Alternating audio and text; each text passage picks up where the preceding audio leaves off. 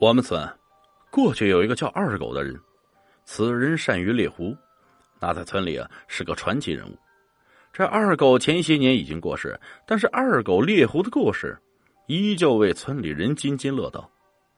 那时候啊，村前村后的野地里狐狸很多，村里人日子过得紧张，这打一只狐狸卖皮子可以赚几块钱，所以呢，有相当一部分人打狐狸。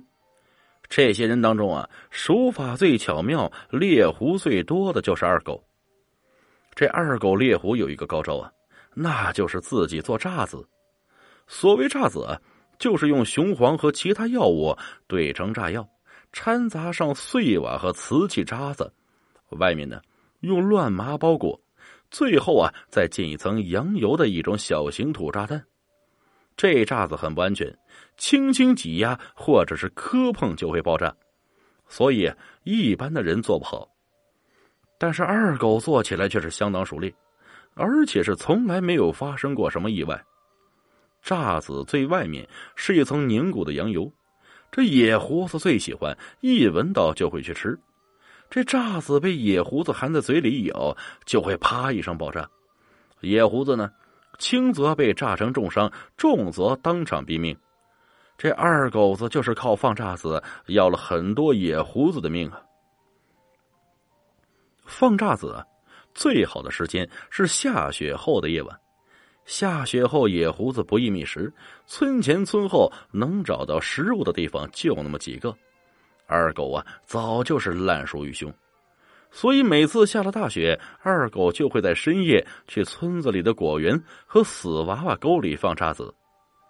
果园中野鼠多，这死娃娃沟里有时候啊，会有些临近村庄的人安置的婴孩尸体。下雪后，野胡子经常到果园捕捉野鼠，或者是到死娃娃沟里面吃尸体啊。我们那边的风俗啊，这婴孩死了不能入土，那只能遗弃在死娃娃沟里面。现在死娃娃沟早就被挖掘机推平了，成为专场取土的地方。那个年代的人呢，想要拉扯大一个孩子不容易，这孩子经常夭折。现在已经没有死娃娃沟这类地方，这野胡子也是难得一见。这是后话。咱们言归正传啊，这话说一个冬天的下午啊，天空突然飘起了鹅毛大雪。这到了入夜时分，地上已经有一层厚厚的积雪。二狗看着地上这棉絮一般蓬松的积雪，心中暗暗高兴。他心想：今晚出去放几个炸子，明天肯定要炸到几个野胡子。这捡到了野胡子，扒皮换钱，买烟买酒，这不亦乐乎啊！深夜，二狗带了七八个炸子，就朝着村外果园的方向走。他打算先去果园放炸子，再去死娃娃沟。这去果园的路上呢，有一个小土坡，土坡上面有一座小小的山神庙。二狗啊，借着雪光一路前行，视野很明朗。当他靠近山神庙的时候，隐隐约约看到庙里有微弱的火光闪烁，这同时传来了模模糊糊的谈话声。二狗很奇怪，这深更半夜的，这半山的破庙中怎么会有人呢？不会是小偷盗贼吧？他心中好奇，悄悄靠近了山神庙，躲在一棵柏树后面，偷偷听了起来。只听到庙里边有个尖细苍老的人声说：“今晚这村里二狗肯定要倒霉了。我路过果园的时候啊，听到狐狸一家子正在计划要他的命。”另一个沙哑的声音接着说：“二狗这家伙杀了太多狐狸。”想来是狐狸一家子仇怨难忍，也不顾神灵管束啊，要对二狗下手了。这尖细的声音叹息一声说：“哎，二狗子虽然不算好人呢，但是对我们还是有恩的。那一年我怀着你们兄弟几个，被村里猎人抓住了。二狗子看到我怀孕，心里不忍，用一张狐狸皮子换下了我，将我放了。”这才有了我们一家子活命啊！这庙里半晌无言，这最后沙哑的声音说：“现在人类的日子也不好过，能做的我们都做了，母亲不必劳心，就看天意了。二狗啊，听的是心惊肉跳啊！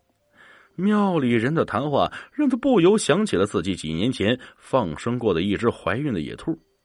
他绕过柏树，在庙门门缝里偷偷看了一眼，只见庙里地上中间燃着一堆火，一个兔唇长耳的老太太坐在火堆旁。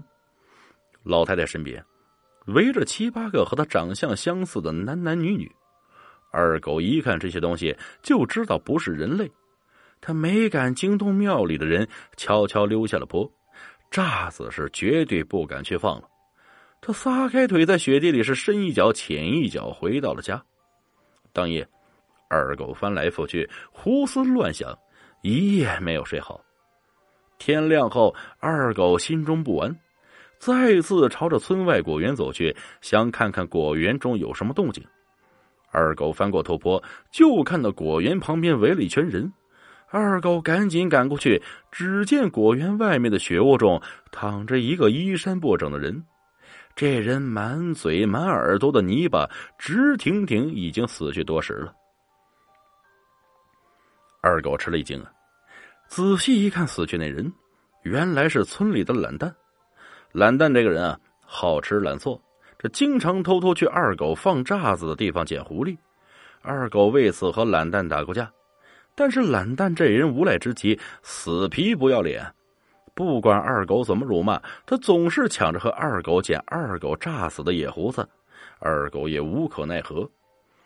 这次懒蛋死在果园旁，二狗隐隐约约觉得可能是懒蛋知道自己会深夜去放炸子，所以赶来果园，想抢先一步捡野胡子，谁知啊却被谋划好的狐狸精要了性命。